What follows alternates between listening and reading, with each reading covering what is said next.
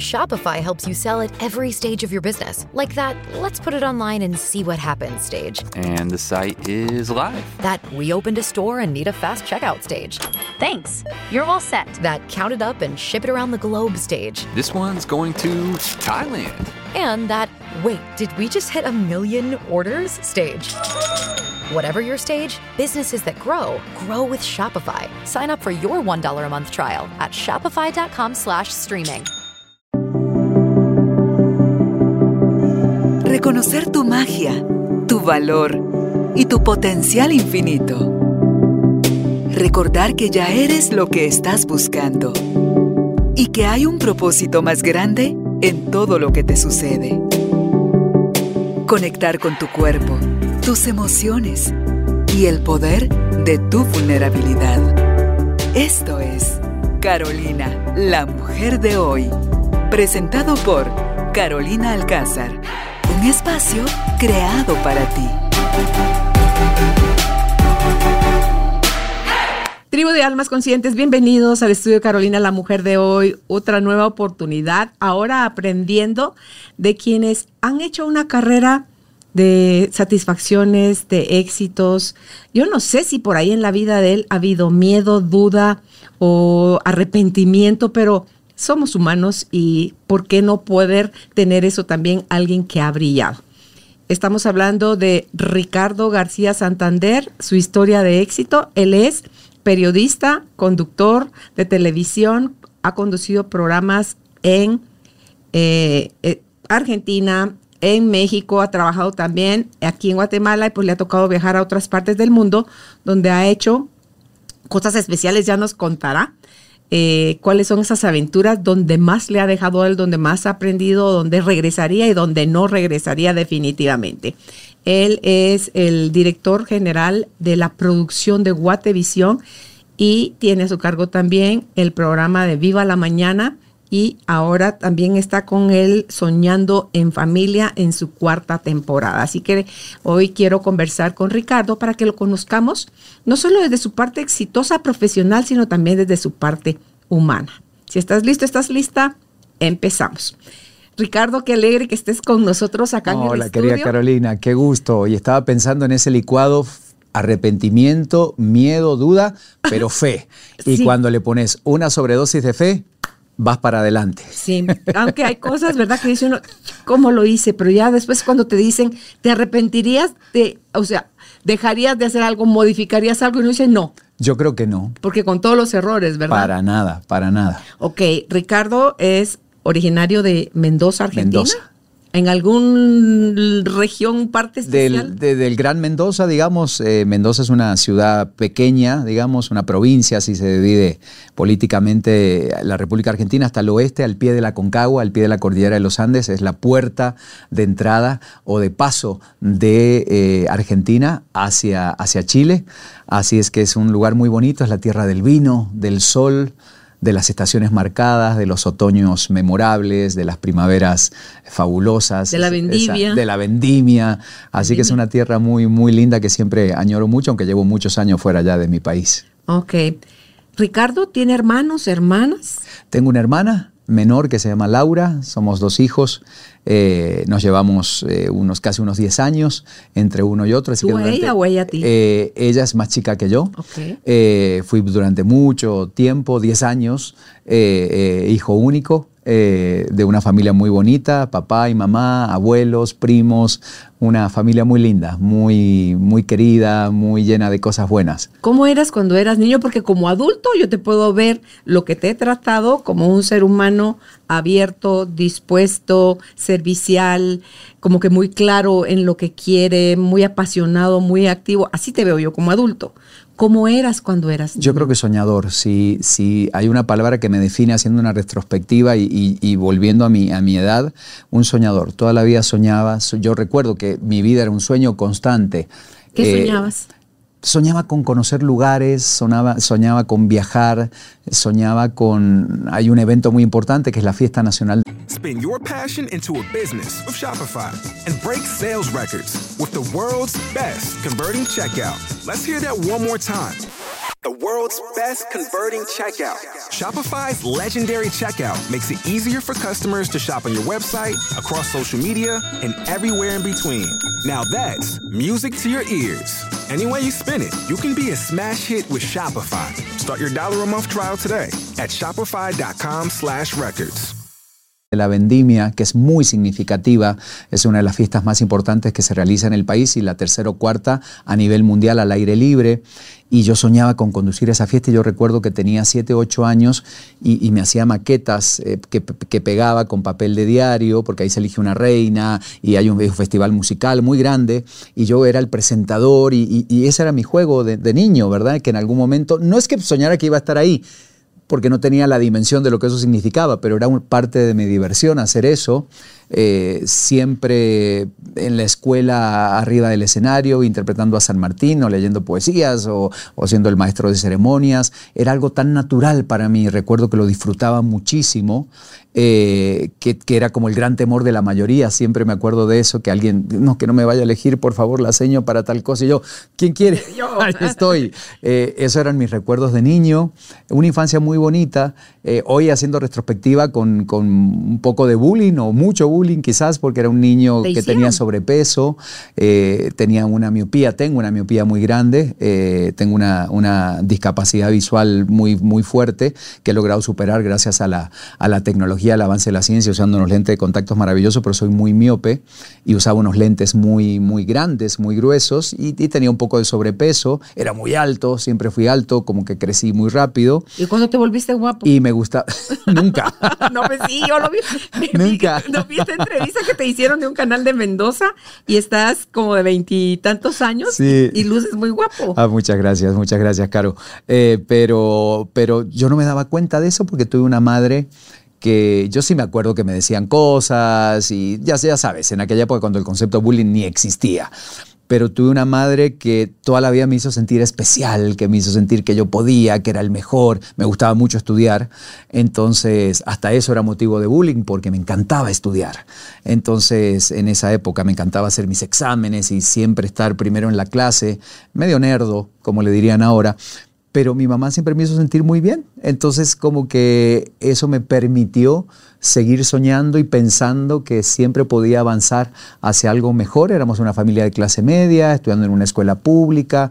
Eh, entonces yo recuerdo que, mira, para contarte una imagen muy rápida, siempre mi idea cuando íbamos en bus a, allá a la escuela, a la prepa, eh, yo siempre soñaba que cuando yo miraba por, la ventana, por la ventana del bus, había una cámara que me estaba filmando y había alguien que estaba contando mi historia. Y a veces sí me, me, hacía sufrir mucho el bullying, pero siempre pensaba que como yo era el protagonista de esa película, entonces no se lo he contado a nadie, por ahí me pongo medio chillón, eh, esa película iba a tener un final feliz. Ok. Y, y al final todo eso que me pasaba, que me decían cosas y todo lo demás, y el gordo y todo lo demás, eh, iba a tener un final feliz esa película. Y no sé si es el más feliz, pero es un final bonito. Pues has y un final que me agrada. Y, eso me acuerdo siempre, siempre que lo pensaba era quizá un mecanismo de protección, porque tenía 10, 11, 12 años. Para, para, no era que tampoco me atacaban todo el tiempo, pero gordo, cuatro, cuatrochi, que así se le decían a los, a los cuatro ojos, o anteojito y todo lo demás, era como el común denominador a veces. Pero acá estoy. ¿Empezaste a bajar de peso en algún momento ya A los 15, 16 años, okay. cuando iba a ingresar, entré al secundario. Mira, en la escuela primaria yo era, era muy buen alumno, entonces no importaba todo lo que me decían porque siempre era el, siempre el de la bandera, el, el, el, que ganaba el concurso de poesía, el concurso de ortografía. Ya al entrar al secundario las cosas fueron, eran distintas porque ya la competencia era mayor desde el punto de vista estudiantil, ya empezaban los bailecitos y las cositas y todo lo demás.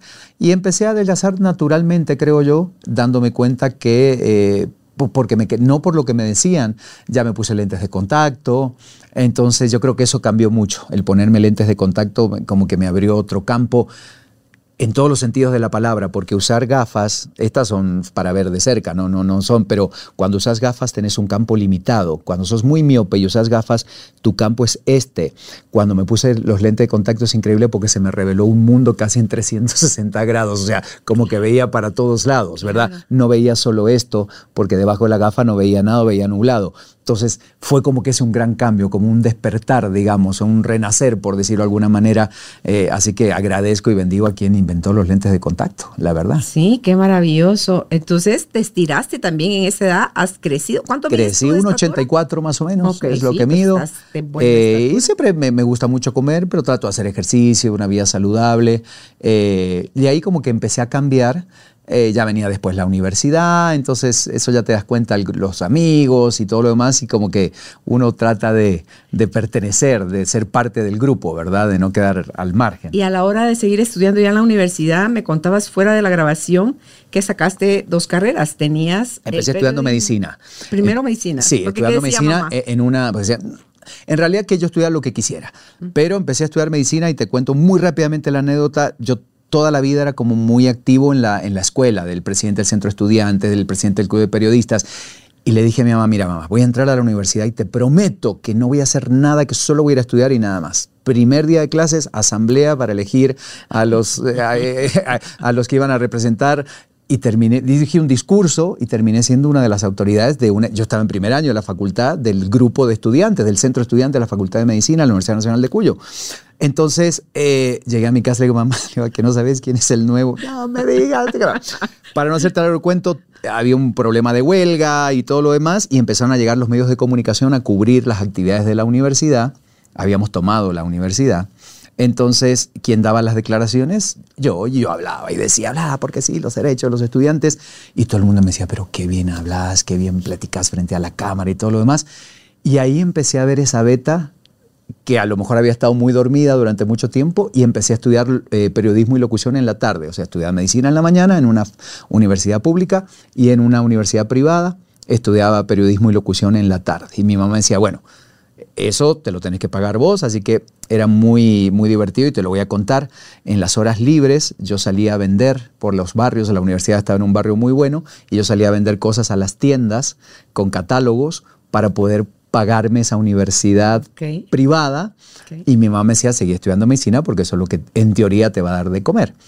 Pero después el cuento empezó muy rápido, a trabajar en los medios muy rápidamente y ahí la medicina quedó Se muy durmió, guardadita. se. Todos esos libros enormes Sí. que estudiaba quedaron ahí. Siempre que tú dices, lo tenía dormido, pero si tú eras de los que estaba subido en el escenario, si tú eras los que, que si la declamada, que si tú eras lo que, o sea, eh, ya eso se te salía. Yo creo que nunca tuve vergüenza. Sí, Jamás sí. en la vida me dio vergüenza nada, ni en ningún lugar, ni en ningún espacio. Si era hablar frente al público, a la gente. Después, con el correr de los años, fui descubriendo algo muy gracioso y simpático y que me pasó en esta fiesta de la vendimia a la que llegué. Finalmente, que mientras más gente, mientras más público esté presente, mejor me siento, más ganas de estar ahí y más ganas de comunicar. Eso es algo que me pasa que hay gente que es al revés. Yo mientras más gente esté, creo que es más grande la responsabilidad y mejor me siento. ¿Cómo llegas a la televisión? ¿Qué llegó primero, la radio o la televisión? Primero llegó la radio. Ok, ¿qué Eh, hice radio mucho tiempo, mucho tiempo. Empecé, por supuesto, en los horarios más populares y más escuchados de 3 a 4 de la mañana. Agradeciendo, pero mira, no me pagaban, pero yo agradecía que alguien tuviera la osadía de permitirme estar frente a un micrófono tres o cuatro horas en, un programa donde hablamos de cualquier cosa, pero lo que eso me sirvió y la enseñanza que eso me dio, por eso hoy cuando me dicen que veo que los jóvenes empiezan ahora, la práctica, la academia es muy importante, estudiar es fundamental, pero la práctica que te da, agradezco aquella radio, Cóndor, así se llamaba, que quedaba muy lejos de mi casa, que me permitía esas horas para yo poder hablar y hablar, porque esa práctica que adquirís frente al micrófono es valiosísima e irreemplazable. Pero a todo eso estaba haciendo en la universidad, estudias medicina, Trabajaba, periodismo. trabajaba, estudiaba. Mi día era una locura. Tenía 18, 19 años, obviamente la energía te daba para todo eso. Mi día empezaba a las 5 de la mañana y terminaba como a las 2 de la mañana todos los días moviéndome de un lado para el otro, en una motito que me había regalado mi familia para que yo me pudiera transportar de un lado a otro. Eh, pero era una cosa maravillosa. Y donde había oportunidad de trabajo, ahí estaba yo. Que una voz en off para algo, ahí estaba. O sea, nunca me le tuve miedo a eso. Yo digo, hay que ir a probar y hay que ir a hacer las cosas. Empiezo trabajando en radio. De la radio eh, eh, reemplazo a un conductor muy conocido allá en un programa de FM. Eh, surge ese conductor, tiene un programa de televisión. Es la primera, lo primero que hago en televisión fue a los 18, 19 años, un programa que se llamaba Versión Libre en un canal de cable que fui a audicionar acompañando a un amigo y me quedé como el conductor principal de ese, de ese programa, entre los 19 y los 20. Yo con las, con las fechas soy malo, pero por ahí estaba.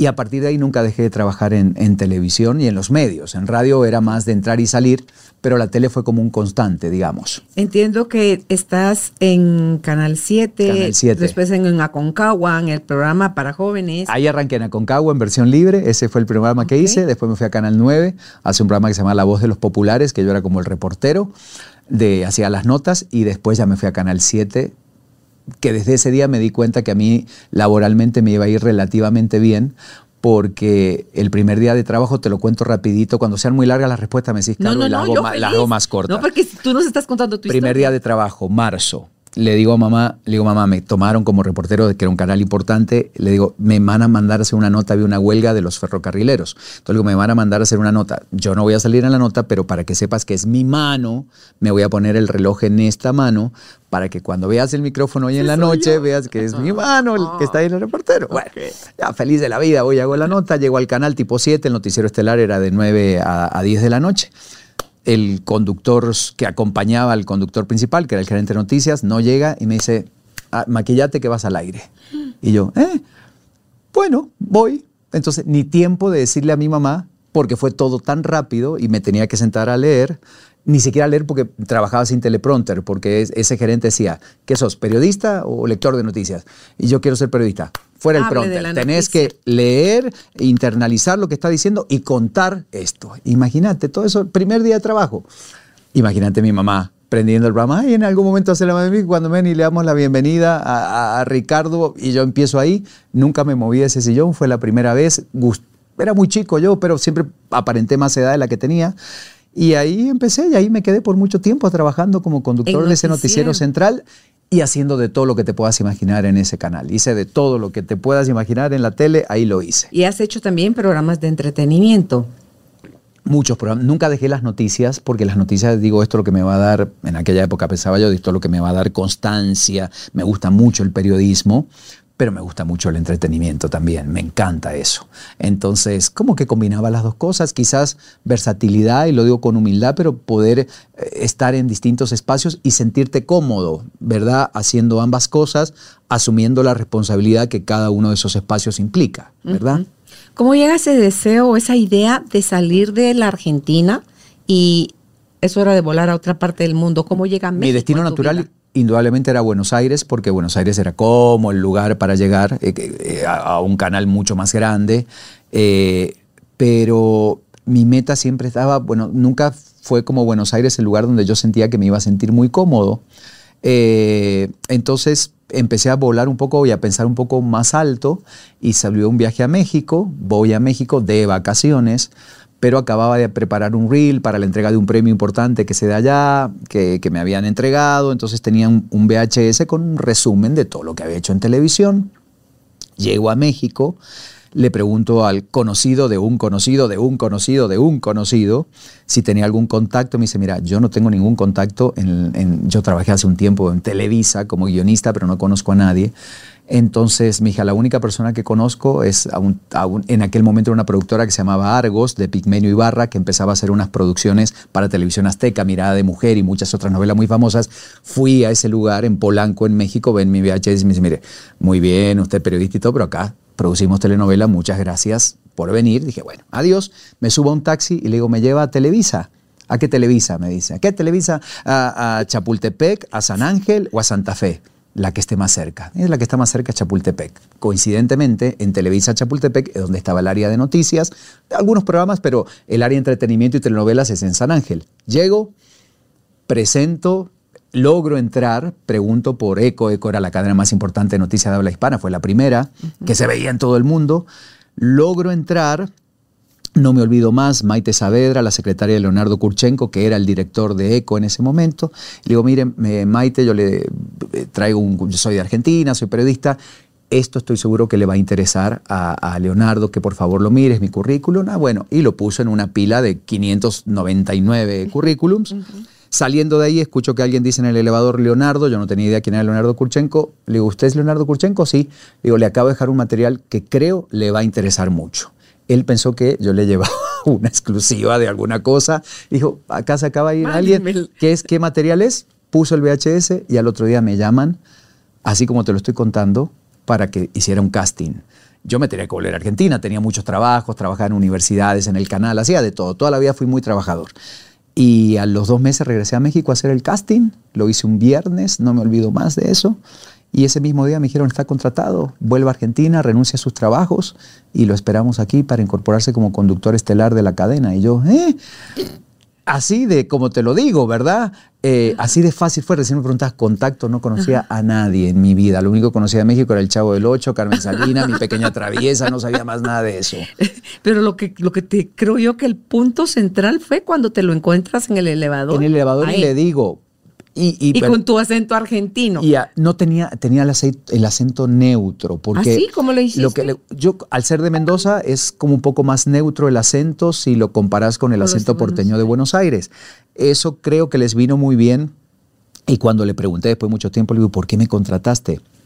Buscábamos un acento como el tuyo, queríamos internacionalizar más nuestra grilla de conductores y en la madrugada, tampoco creas que llegué a trabajar en el horario estelar, empecé trabajando así un noticiero a la una de la mañana, a las 3 de la mañana y a las 5, porque era una cadena de 24 horas, pero decían que mi voz y mi imagen era por la diferencia de horas para Latinoamérica, que hay tres horas de diferencia más, y para Europa. Entonces, como que esas cinco horas que yo hacía, tres horas, porque compartía con una gran compañera que es Gigi Graciete, pues nos íbamos turnando y como que esa imagen les venía bien. Y así empezó mi, historia en Televisa. Ahí duraste cuánto tiempo. Ahí estuve desde que empezó, desde que llegué en el 98, 99, hasta que cerró en el año 2002, cerró la cadena. Ok. Sí. ¿Y cómo llega? Entiendo que para ti era la mirada puesta hacia Estados Unidos. ¿Qué se atravesó? ¿Cómo llegó a ti el venir a Guatemala? Hacia Estados Unidos absolutamente. Mira, el, el- el- si me preguntas cuál fue la- el, mayor punto periodísticamente hablando de mi carrera fue Televisa porque tuve un programa de entrevistas que se llama Ecoexpediente, que iba de lunes a viernes de 8 a 9 de la noche, donde entrevisté a casi todos los presidentes del mundo, eh, a escritores, a Fernando Botero, Gabriel García Márquez, Vargas Llosa. Fue una cosa impresionante, Celia Cruz. El era un programa diario de una hora, de lunes a viernes. Una irresponsabilidad enorme, Leonardo Kurchenko, decirme a mí, porque yo era muy joven, tenía treinta y pico de años, pero fue fabuloso porque me obligó a estudiar y a prepararme para hacer esas entrevistas y sacarlas muy bien. De hecho, la cadena ECO, la última transmisión que hace es la entrevista que hice con Carlos Fuentes. Tuve el gran placer y la gran dicha de entrevistar a Carlos Fuentes y con esa esa fue la última, entre, digamos, el último programa y ahí ya barras y ya cerró ECO para siempre. Ya había aparecido Guatemala en mi vida en el año 2000 cuando asumió Vicente Fox en esa locura de entrevistar a todos los presidentes que llegaron para ese acto y entrevisté a Alfonso Portillo en su momento. Entonces empezaba, como que Guatemala empezaba a, a tener sentido. Entrevisté varias veces a Rigoberta Menchú, Premio Nobel de la Paz, que llegaba mucho. Obviamente, como que Televisa y ECO eran como una plataforma internacional donde mucha gente llegaba. Y para no hacerte largo el cuento, en octubre del año 2003 me invita UNICEF, eh, Parisa Novelli, no me olvido más del nombre de ella, a conducir un evento que iban a entregar un premio a los mejores medios de comunicación y a los mejores programas de la radio y la televisión de Guatemala. Llego, dos o tres días antes, octubre del año 2003, iba a conducir con ese programa, con en ese momento la corresponsal, no me acuerdo el nombre ahora, de CNN de Guatemala, de ese Pati, pero no me acuerdo el apellido. Me dicen que ya no lo va a poder hacer, que lo voy a hacer con eh, una conductora guatemalteca que se llama Tuti Furlan. Yo digo, ah, bueno, perfecto. Eh, creo mucho en el sincrodestino, como dice Chopra. Yo a Tuti la conocía mucho antes, sin saber quién era ella, por, por una relación con su mamá que iba mucho a México, Rosario Rutia. Ah. Yo con Rosario era muy amigo y la llevaba a mis programas de televisión en México y no sabía que era la mamá de Tuti, aunque me hablaba todo el tiempo de Tuti. Hicimos ese evento con Tuti en, en- en Dirigiendo, el Marriott, que hoy es el Barceló. Y ahí me empiezan a surgir oportunidades de trabajo, Caro. Me llamaron de algunos medios de comunicación. eh, y llegó Guatevisión presentando el currículum para dar talleres en la Landívar. Alguien hace llegar el currículum a, a Guatevisión que se acababa de crear, que nació en marzo del 2003. Todo lo demás es historia. Vengo en, en no- en noviembre, en, perdón, en diciembre, a ayudarlos a armar la primera cobertura de la segunda vuelta electoral entre Bercia y Colón. Yo estaba ya con vista a irme a Estados Unidos y ya tenía una propuesta concreta para irme a trabajar. Iba a empezar en, en Univision en Phoenix, en Arizona. Ahí va a ser la primera plataforma para, para conducir noticias y después vas escalando. Pero acá empezó el cuento de, de, este, de, esta, de esta realidad chapina. Me enamoré del país enormemente. Después de vivir en una ciudad tan grande como México, Guatemala me pareció perfecta, me hacía acordar mucho a Mendoza y dije que todo fluya y ya han pasado casi 20 años. En diciembre de, de este año cumplo 20 años de, de estar en Guatemala. ¿Y? Felizmente estar en Guatemala. Ok, no está ese gusanito de hacia dónde va el futuro fuera de Guatemala. veces parecido. ¿Regresarías a la Argentina? ¿Volverías a México? ¿Ofertas? Mira, he sido muy, he estado muy feliz acá. Primero amo mucho al país, eh, lo llevo, pero tan adentro, te juro, respeto a Guatemala. Es una tierra que me ha hecho crecer tanto como persona y como profesional. El grupo en el que estoy me ha dado tanta libertad para crear tantas cosas.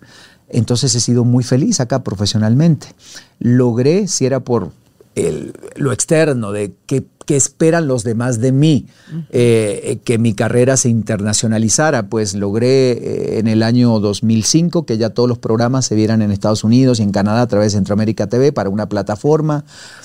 La verdad que nunca me, me interesó mucho eso. Eh, Algún día aprendí que, que a veces uno hace las cosas por lo que el resto está esperando de uno, pero no por lo que uno realmente quiere hacer.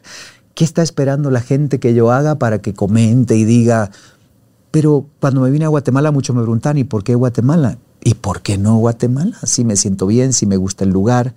Y empecé a crear cosas, hice Viva la Mañana en el 2004, y ahí empezaron a generarse cosas. ¿Toda Y esa idea es solo tuya? Todo ¿Viva se fue mañana? haciendo. Viva la mañana, yo, yo tenía un formato, el último canal que trabajé en México después de Televisa era Canal 40 y teníamos un programa que se llamaba Magazine 40. Yo era el conductor con varias eh, talentosas mujeres eh, mexicanas como Julieta Lujambio, eh, Kay del Castillo, eh, Verónica del Castillo, la hermana de Kate. Bueno, un gran grupo ahí de personas se llamaba Magazine 40. Entonces traje como ese concepto de un conductor que al principio era yo, rodeado como de unas cinco o seis muy talentosas mujeres guatemaltecas, que hicimos todo un y así arrancó el concepto de Viva la Mañana.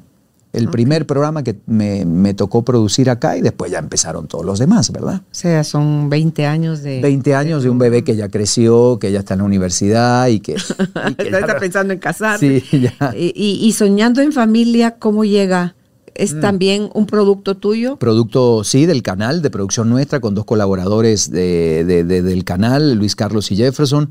Eh, planteamos un proyecto de, de que ya es su sexta temporada, Soñando en Familia, vamos por el año 6. Queríamos hacer un programa, han pasado a lo largo de estos 20 años todos los programas que se te puedan ocurrir, que hemos creado de niños, de adolescentes, eh, de jóvenes, de cocina. ¿Cuántas cosas no hizo el canal en el que estoy a lo largo de estos 20 años? Porque eso le apostaban a la producción local y le siguen apostando. Pero soñando pensamos, ¿qué hacer una hora de un programa en un horario prime time que lograra, ese era el objetivo, que el más chiquito de la casa y, y la abuelita juntos y la familia completa pudiera estar frente a una pantalla viendo un programa, porque ahorita que cada uno tiene su pantalla, su celular, su tablet, cada uno ve lo que quiere y como quiere.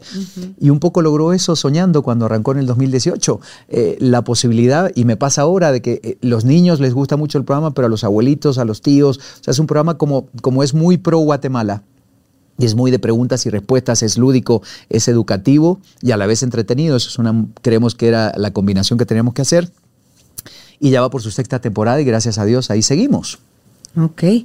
En el caso de Ricardo, con tanto que hacer, ¿cómo manejas tú para tener un equilibrio, Ricardo, el estrés, la armonía interna? Porque yo te he coincidido contigo también en algunos Ejercicio de espacios respiración. sí, de respiración y meditación y todo esto. ¿Cómo te manejas tú? ¿En qué crees para poder buscar el equilibrio interno? Mira, primero soy una persona muy creyente, muy creyente, soy muy mariano, absolutamente. Creo que, no te contó esa parte de mi vida, pero creo que todo este camino que he recorrido siempre ha sido de la mano. Creo en los seres, porque cada uno puede creer en lo que quiera y eso está muy bueno. Mi ser superior, mi energía superior, mi universo Es. Dios y la Virgen, Ah, básicamente. Jesús. Entonces, todo lo pongo en las manos de ella y ese es como mi cable a tierra, digamos, aunque estoy muy abierto a todo aquello que me permita conectar con mi yo interior y que me permita estar mejor y más equilibrado, que me cuesta muchas veces luchar con eso, pero si hay que hacer respiración, lo hacemos, si hay que meditar, lo hago, o sea, todo aquello que me permita de alguna manera estar más centrado, más en eje, disfrutar más el aquí y el ahora, que aunque parezca una frase bonita, tiene que ser así, no estar tan afanado y tan preocupado por lo que va a pasar mañana, tratar de, ya dejar lo que pasó, esa mochila que uno a veces carga todo el tiempo y decir, ya está, soltala, no vas a hacer nada, ya aprendiste tu lección, buena o mala, ya la aprendiste, déjala ahí, avanza hacia adelante, en todos los sentidos, personas que pasaron por tu vida, trabajo, circunstancias, enfermedades, pérdidas ya se fueron, ya, ya no podemos seguir arrastrando eso todo el tiempo. Si no lograste eh, transmutarlo, si no lograste transformarlo de alguna manera, pues siempre vas a seguir con eso allí, ¿verdad? Hasta, hasta el dolor de, de la pérdida de un ser querido que amabas con todo el alma. De alguna manera tenés que transformar ese dolor que fue en el momento muy fuerte en un sentimiento que te impulse a estar mejor en el día que estás viviendo, ¿verdad? Sí, totalmente. De todo lo que nos contabas que de niño y adolescente, el bullying por el peso, la relación que tenías con tu cuerpo, ¿ha mejorado eso? ¿Cómo ves ahora tu cuerpo? ¿Cómo tratas a tu cuerpo? ¿Cómo manejas? Si te gusta la comida, ¿cómo manejas? Mira, ha mejorado recientemente. Yo creo que lo eh, traté muy mal a este cuerpito que me lleva, que me sostiene y que al final es lo único que tenemos y con lo único que nos, nos, nos vamos a ir de este mundo, aunque el alma es lo que va, lo que va a trascender, pero al final esto es lo que realmente tenemos. Creo que lo traté un poco mal. Como llevo tanto tiempo trabajando en esto, siempre para mí ha sido muy importante eh, el, estar o, sentirme cómodo, mejor dicho, ¿no? Que alguien me dijera más libra, menos libra, pero yo sentirme a gusto y a veces someterte a dietas muy extremas, eh, algún tratamiento, ejercicio, sí, eso, pero eso es saludable, eso está bueno, hacer ejercicio todos los días. ¿Fuiste extremo contigo con el ejercicio? Sí, fui muy extremo. Me levantaba a las 4 de la mañana a hacer ejercicio, a las 4 de la mañana. Y eso era no inhumano, pero yo decía, a las 4 a ejercitar. Yo siempre pensaba en esto, digo, a las 4, digo, mm, mm, el 50% a lo mejor todavía está descansando, mucha gente se levanta muy temprano a trabajar, que eso es más duro, pero yo a las 4, 3 y media ponía el despertador para las 4 estar en el gimnasio. Era como una autoexigencia, pero hoy lo hago y me lo disfruto por una cuestión de salud. Tengo una, vengo de una familia de, con mi papá diabético, entonces sé que una vida sedentaria no me va a llevar a nada y no me va a conducir a nada bueno. Eh, comer, trato de comer, estoy ahorita con el fasting que te contaba, con el ayuno intermitente, me está yendo bien con eso. Eh, pero me disfruto mi comidita y mi copita de vino. Soy de Mendoza, me gusta el vino. y, soy, y soy medio chapín y me gusta el ron. Chepín, como me puso Nelson Leal. Viste que, a, los, a los, a los eh, argentinos le dicen che, de acá ah. chapines, entonces chepín. Ahí está la mezcla. ok. Eh, ¿Cómo ves tú, Ricardo, estando en la televisión abierta, los nuevos medios? Híjole, es un, es un reto que, no, que venimos desafiando, Caro, hace muchísimo, muchísimo, muchísimo, eh, porque realmente ahorita como que está eh, en, un auge, pero esto viene de hace mucho tiempo atrás. Hoy siento que tienen que estar absolutamente embonados eh, los contenidos, que ya no puedes producir solo, mira lo que estás haciendo y con tanto éxito y con tanto alcance. Siento, Carolina, que sí, el formato que vamos a crear no tratamos de diversificarlo para que llegue por los distintos canales que hoy existen, quizá te limitas mucho a la audiencia a la que querés llegar. Creo que esta posibilidad de hacerlo eh, desde una multiplataforma, ¿verdad?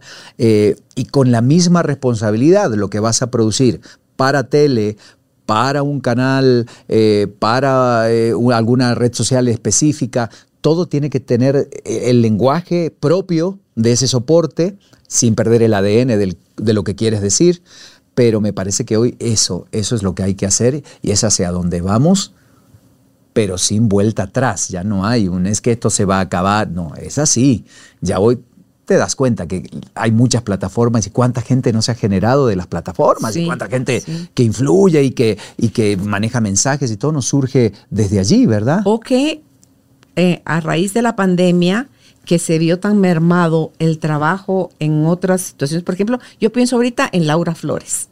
Laura Flores ya estaba un poco en decadencia su carrera y ella empieza a sacar sus videos cortitos bailando, haciendo cosas y se va para, no, Laura Flores no, Erika Buenfield. Eri- Erika Buenfield, sí, sí, Erika sí, sí. Buenfield y se Sí. va para y se va para arriba. Entonces tú dices, o cómo ves eso, el, del- el peso que tenía antes la academia, por ejemplo, el, el tener un estudio, un título universitario versus ahora el influencer, el que la hace con un que llega más rápido. Sí, sí. Pero al final yo- es, yo soy de la vieja escuela, la verdad a mí me cuesta todo es- esta historia de, de algunas redes donde hay que hacer cosas donde no, si no me siento cómodo y a gusto, prefiero no hacerlo.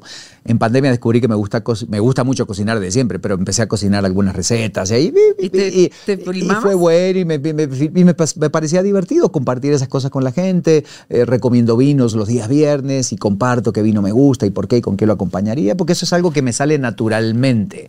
Pero si mañana me decís, mira, te van a pagar tanto para que te pongas a hablar de física cuántica, pues muchas gracias. Pero la verdad que aunque lo pudiera improvisar y decir, señoras y señores, la física cuántica, no lo No, voy a hacer. ¿Verdad? Hoy elijo lo que me gusta y lo que no eh, hacer.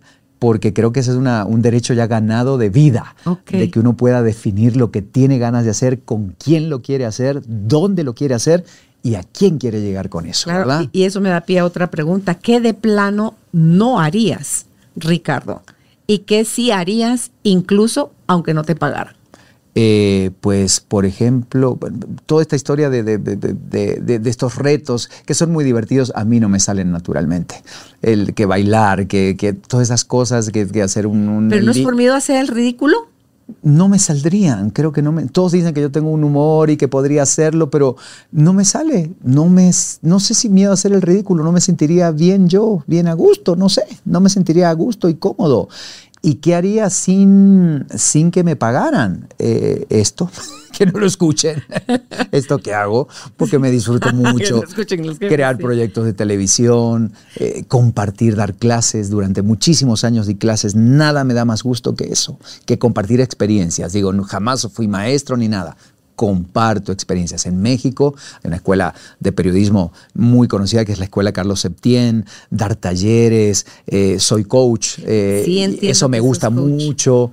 De ejecutivos y equipos. ayudarle a la gente. Hay gente que, que a lo mejor dice, bueno, Ricardo, ¿y cómo hago para, para hablar frente al público, para perder el miedo, para comunicar mi mensaje? Todo eso, ese trabajo eh, cara a cara eh, con, con las personas y tratar de sacarlo mejor y decir, así lo puedes hacer, eso me encanta, eso me encanta hacerlo. Ok, si te ayuda eso, a ayudar a otros a reinventarse, ¿cómo te reinventas tú desde la parte más sencilla? Estoy en eso, eh, acabas de dar en el clavo, pero así como que diste, como que tiraste, viste la flecha y dio justo en el medio de la manzana. Estoy en ese proceso ahora, en un proceso de reinvención, eh, no tanto laboral, sino personal. Y es que al final tú decías, cuando tú te sentís a gusto contigo y cuando tú Sí. brillas desde la persona, no el personaje, lo que vamos a ver quienes te Sí. vemos es, es autenticidad, es luces. Pero hay que animarse a dar el salto, porque después de tantos años, de más de tres décadas, de estar haciendo lo mismo ininterrumpidamente, porque salté de, Argentina a México, o sea, el lapso de, de- dos o tres días hasta que me acomodaba, pero empezar, volví acá y empecé, nunca he dejado de trabajar en esto. Entonces, hay como un cierto apego que es complejo dejarlo así de la noche a la mañana, ¿verdad? Admiro profundamente a Tuti, la admiro con todo mi corazón. Ella trabajó muchos años conmigo en Viva la Mañana. Y, y qué guerrera, además de tener un talento enorme, Sí, pero es de- de, dar ese salto. Lo que tú estás haciendo también en esta nueva plataforma, animarte, el micrófono, ¿cuántos años fue tu aliado? ¿Cuántos tiempos? 25 años Imagínate. estuve en cabina. Y hoy lanzarte desde otra Sí, plataforma algo que para mí era totalmente... y llegar ajeno. y que fluya de esta manera. Eso lo admiro y todo Es es, posible, posible. si lo querés. Sí. Yo estoy en ese proceso, me está costando un chingo, me está costando mucho, la verdad, encontrar para dónde, ¿verdad? Porque digo, ¿para dónde voy? ¿Voy para acá? ¿Voy para voy pa ¿Has Cobán? ¿O voy para Antigua? ¿O voy para Esquipulas? ¿Para dónde voy? Bueno, entonces ahí como que... ¿Has, has oído hablar de los retiros de silencio Sí. de Vipassana? Sí, ya, Diez lo- ya días. los ya he Ya hecho retiros de silencio más cortos. Eh, me han costado un montón el retiro de silencio. Porque Pero no- mira, es que al principio es mucho el ruido, Sí. porque están todos los miedos, todas las dudas, todo lo que, lo que sí, lo que no, y la presión, y lo que la gente, y lo que se he espera. hecho y lo muchos, he hecho el de. Osho, el Vipassana, eh, algunos religiosos, obviamente, me cuestan, pero si me ayudas, y esto te lo pregunto aquí abiertamente, eh, a que- cuál, cuál es el punto de partida para, para empezar a buscar esa, Es- no sé si reinvención, porque al final ya, que es- ya somos lo que somos, como Ah, reencauzar otra o- de tus facetas. otra fase porque siempre pienso en, en cómo quiero, ahorita que todavía estoy, que me puedo mover por mis propios medios y puedo hacer muchas cosas, ¿qué, qué más puedo hacer? ¿Qué, qué otra misión tengo por cumplir? Eh, y es honesto lo que te estoy diciendo, absolutamente honesto, Carolina. ¿Y es, crees es que, eh, todo está en el qué hacer y no habrá también por ahí te has pens- dejar de hacer? Porque también parar Sí. es, es esencial, Ricardo. Sí. No, nosotros tenemos todo es la, la productividad, el hacia adelante, el y si lo que toca en un momento dado es parar. Y parar no es fallar, no es, es- no está mal, no es, es, es, es que es, es como que tú dijeras que quisieras, pero quieres hacer música, pero no paras con el Sí. violín. Entonces, Hasta si llega a- ser un sonido Claro, molesto ya de claro, tanto. Claro. Yo empecé a trabajar, mi primer trabajo fue a los 15 años en un manicomio. ¿El qué? Yo trabajé a los 15 años en un manicomio. hacías? Ese fue, ¿Sabes cuál era mi trabajo? No sé. Darle de comer a los, a los enfermos psiquiátricos. Yo tenía 15 años ¿Y quería ahorrar plata. eso? Quería ahorrar plata para mi viaje a Mar del Plata. Entonces mi mamá me dijo, bueno, mijo, si quiere para irse a Mar del Plata, vaya y trabaje. Me presenté en unos avisos que salían en el diario, me entrevistaron. Cuando voy al trabajo era en un hospital psiquiátrico, el Hospital El Sauce de Mendoza.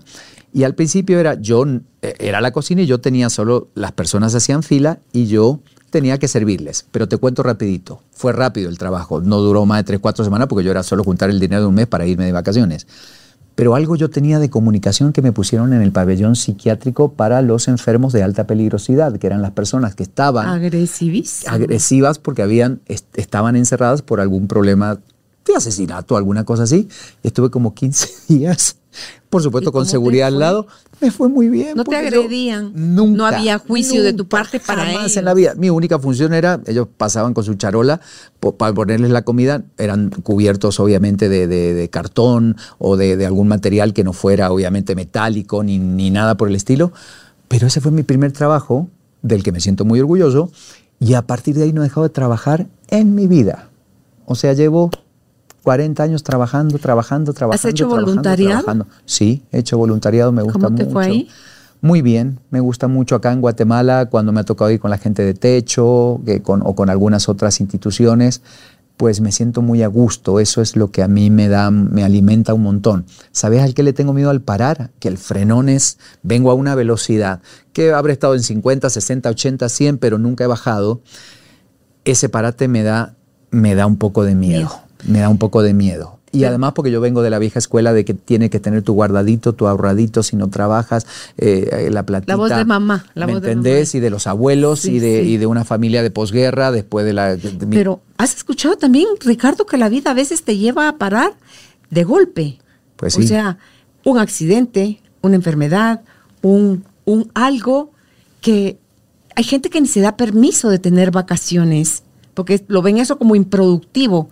Entonces te caes, te accidentas, te quiebras te- y paras forzosamente para que eh, puedas hacer un nuevo análisis o, o reniegues o saques el regalo de, de eso. Entonces, interesante con eso que me estás diciendo me tiene así como que, ah, qué bonito haber llegado a este punto, No, y lo que me estás diciendo, ah, hay, hay algo ahí que ya está, que me está haciendo mucho ruidito.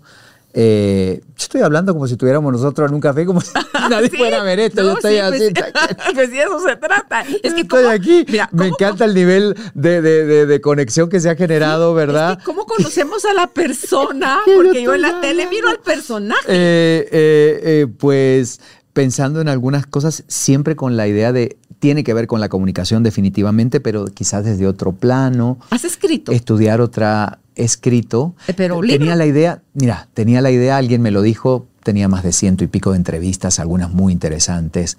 Eh, imagínate, entrevisté a JJ Benítez, el del caballo de Troya. Cuánta gente linda que podría, y eran entrevistas de una hora que podría haber hecho y alguien me decía celo, pero he sido muy vago para eso, la verdad. Muy vago, Carolina. Vago, vago, Y no vago. puedes tener Yo, acceso sé, a esas yo hablo, copias. hablo, hablo. Hoy, hoy podría tener, es que me traje todo de, de Televisa en VHS, ahí está en mi oficina. Dije, ¿quién ahorita, dónde consigo? Primero una VHS para poder transformar no, todas no esas entrevistas. Conseguí a alguien que te lo que me digitalice. lo escribe, sí, lo, y, lo y voy a hacer. conseguí a alguien que te lo.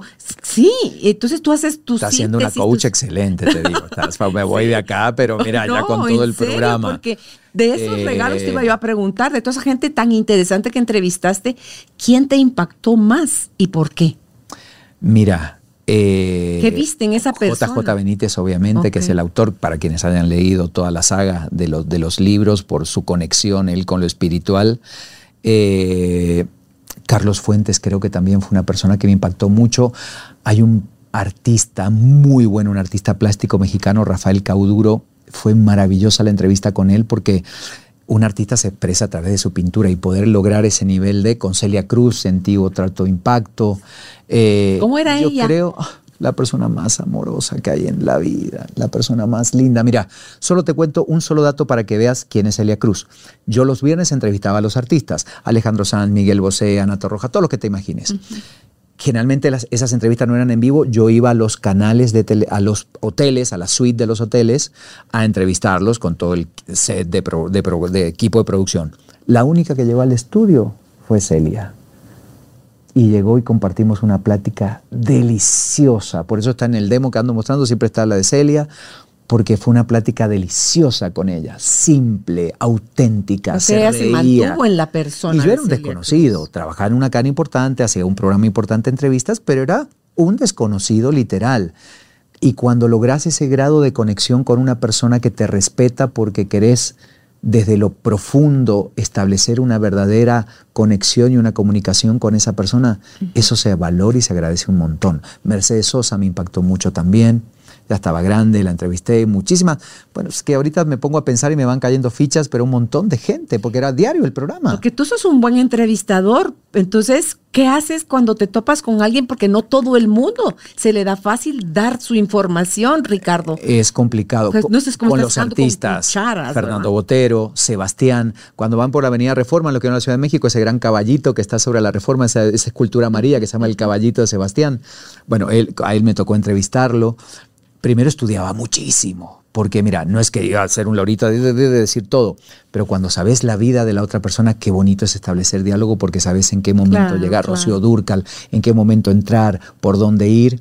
Y cuando dejé de, ser, dejé de ser técnico en las entrevistas y pasé a ser un comunicador, a escuchar, ahí disfruté mucho más lo que estaba haciendo. Porque antes eran buenas, no eran malas las entrevistas, pero me llevaba todo, me sabía la vida casi de memoria de ese personaje, hasta que dije, no, ya basta, empecé a disfrutar las cosas. Nadie me enseñaba, era como un autodidacta. Eso lo tenía que ver yo, ¿verdad? Sí, Eh, ibas generando tú tus propias experiencias. y fue muy bonito, diferentes. fue, aprendí mucho. México me dejó mucho, eh, pero creo que me preparó para Guatemala.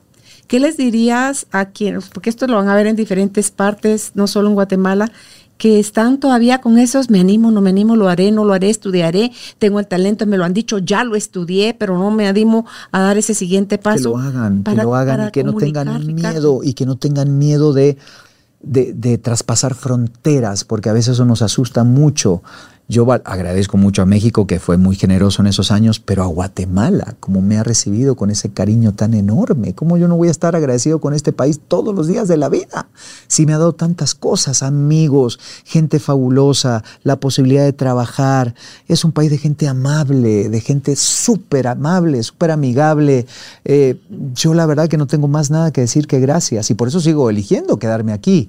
Es, es una opción, es una elección diaria decidida, eh, definida y absolutamente real y verdadera, ¿verdad? Porque sí han surgido a lo largo de estos años, no te voy a mentir, propuestas para irme a otro lado, a Canadá en algún momento, a Estados Unidos en algún momento, volver a Argentina en algún Claro. momento ya en otra posición.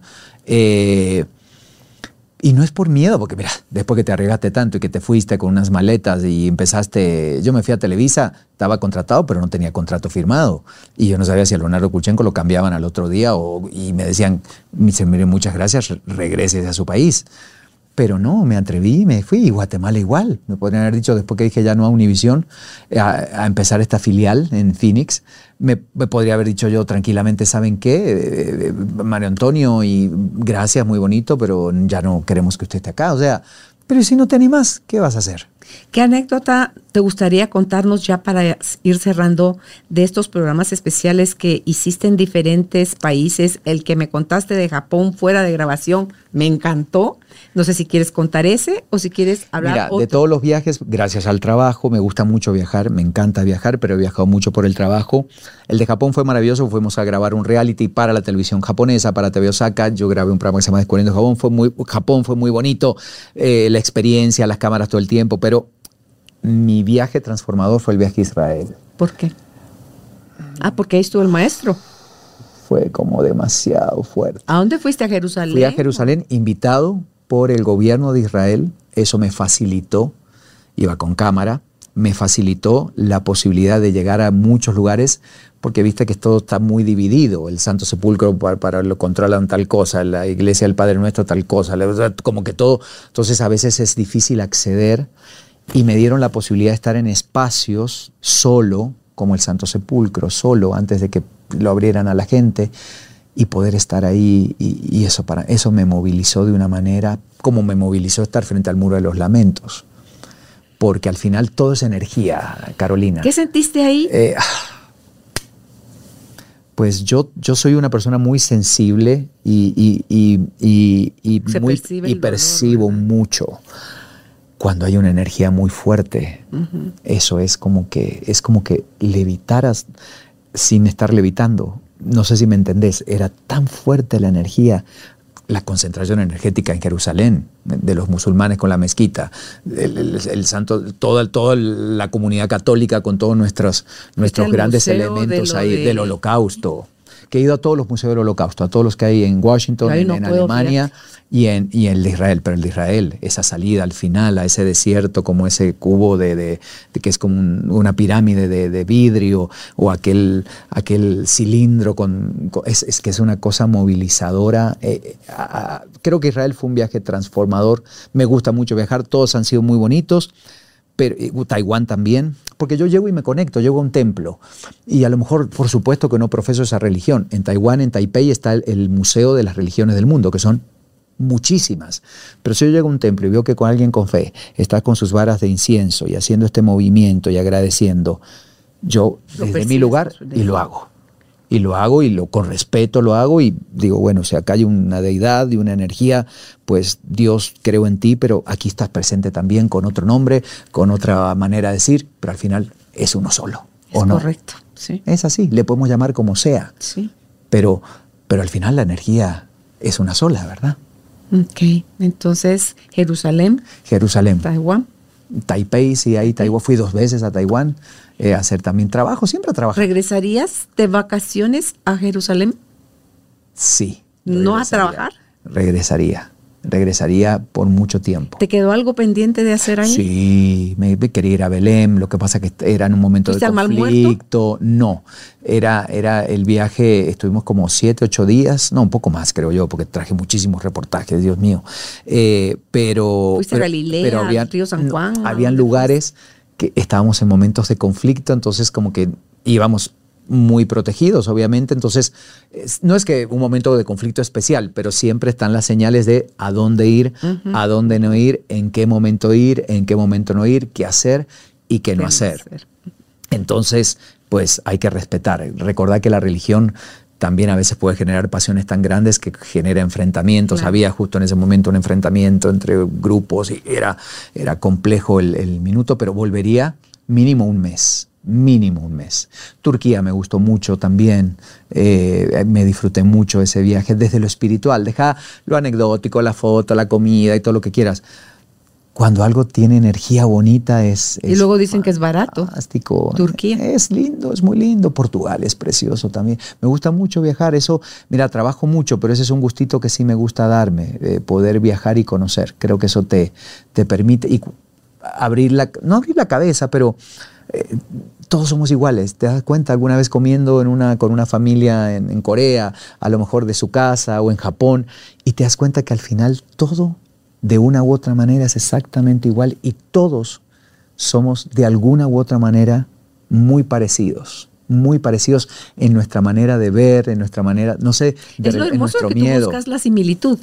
Yo no te- siempre. no pones la atención en las diferencias, No, sino que no, pones la atención diferencia, en la pero jamás en la vida, no. Soy optimista por naturaleza, soñador de niño y cuando ya me recibí de soñador, eh, que ya dije ya está certificado, me recibí de optimista porque todo, a todo le veo algo bueno y positivo. y Carolina. apasionado en cada cosa que haces.